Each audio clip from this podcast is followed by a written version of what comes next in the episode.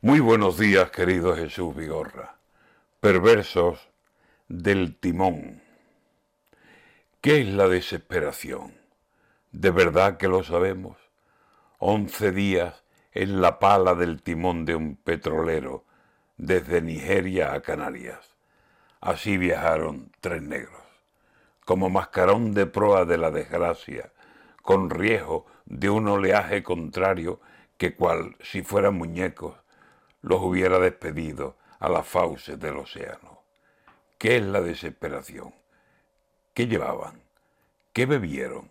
¿Llevaban y dónde y cómo para el viaje alimentos? ¿Qué hacían para vencer el hambre, la sed, el miedo? ¿Qué turnos habrán seguido cuando les llegaba el sueño? ¿No es acaso ese dormir una forma de estar muerto?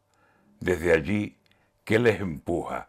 Y de aquí, ¿qué piensan ellos?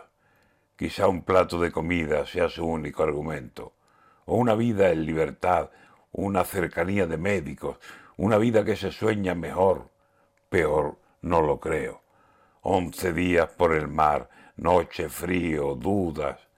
Tiemblo de pensar en ir ahí, en la pala que iban ellos, un rato, un rato siquiera, y sin moverme del puerto. ¿Qué es la desesperación?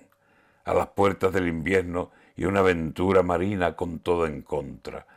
No hay cielo que se vista de esperanza para estos tres que se fueron con su vida a la aventura en busca de qué remedios.